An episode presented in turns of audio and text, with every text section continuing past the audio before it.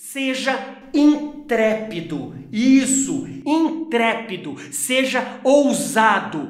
Bons vendedores falam para aquele comprador aquilo que ele necessita ouvir. Não tenha medo de que a outra pessoa não goste de você. Se é algo que ela precisa ouvir para melhoria da produtividade ou das vendas dela, fale, seja ousado. Quinto mandamento: a venda só começa com o não.